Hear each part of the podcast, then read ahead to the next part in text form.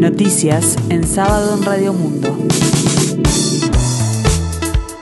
Informa Gustavo Pérez de Rueta. El tiempo continúa fresco aquí en el sur y área metropolitana, cielo cubierto, 19 grados la temperatura, 67% el índice de humedad. La Intendencia de Montevideo y la oposición llegaron a un acuerdo y pedirán una prórroga al BID. En tanto, está confirmado que habrá un grupo de trabajo conformado por representantes de los partidos de la Junta Departamental, el equipo técnico de la comuna y el Ministerio de Ambiente. La intendenta Cose se reunió con representantes de la Junta para dialogar sobre el proyecto integral de limpieza y saneamiento cuestionado por la oposición.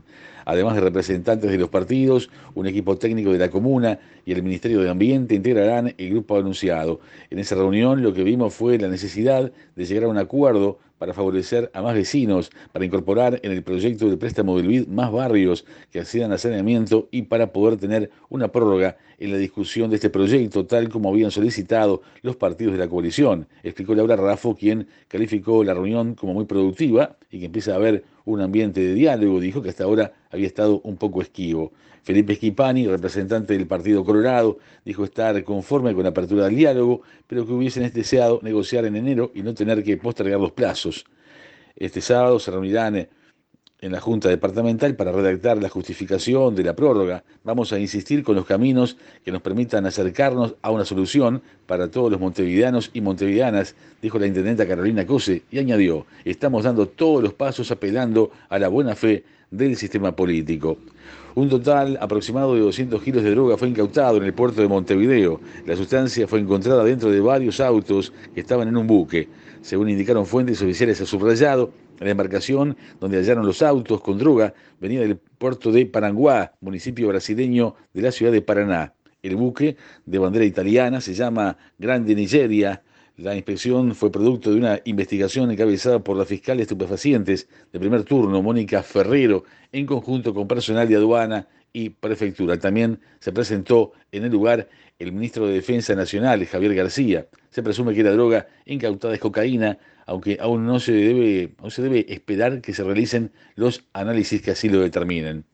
Este lunes habrá paro de 24 horas en la Asociación de Bancarios del Uruguay, en la banca oficial, con concentración al mediodía en el Banco de Seguros del Estado, con posterior marcha a Torre Ejecutiva.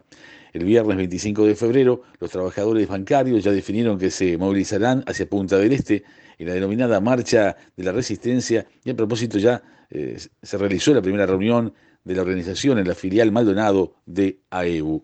El sindicato tiene planteadas más medidas escalonadas que irán aumentando en importancia, pudiendo llegar a trancar la cadena de pagos si no hay respuesta, indicó Álvaro Legaspi, consejero de AEU. El Campeonato Uruguayo de la Segunda División Profesional empezará el sábado 19 de marzo y tendrá la particularidad, además de tener un cambio en el formato de disputa, que los clubes volverán a jugar en sus escenarios, algo que no sucedió en 2021 debido a la pandemia del coronavirus.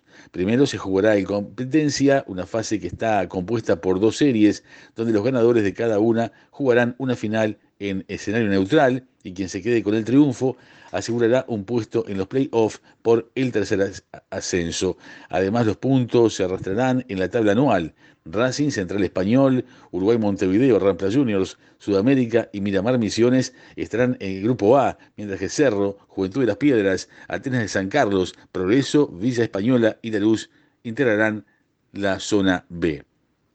El uruguayo Gustavo Poyet fue contratado por la Federación Helénica de Fútbol como nuevo director técnico de la selección de Grecia. Tendrá un contrato por dos años. Manchester United, en tanto, busca un nuevo delantero para suplantar a Edinson Cavani, quien a mitad de año terminará su vínculo con la institución. Ya se habla de Darwin Núñez, el delantero del Benfica, quien tiene un gran presente en el club y es el goleador de la primera liga portuguesa con 16 tantos.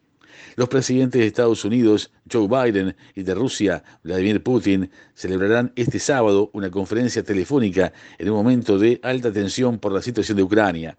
La primera información fue difundida por un funcionario de la Casa Blanca, citado por la agencia AFP y la cadena CNN. Poco después, el Kremlin confirmó que ambos mandatarios hablarán por teléfono por iniciativa de Estados Unidos, reportó la agencia TASS.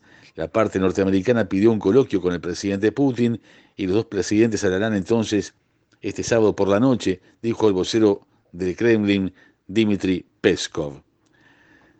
El tiempo continúa fresco aquí en el sur y área metropolitana, cielo cubierto, la máxima esperada para hoy 21 grados, 67% el índice de humedad. Para el resto del día, cielo nuboso y cubierto, precipitaciones y tormentas.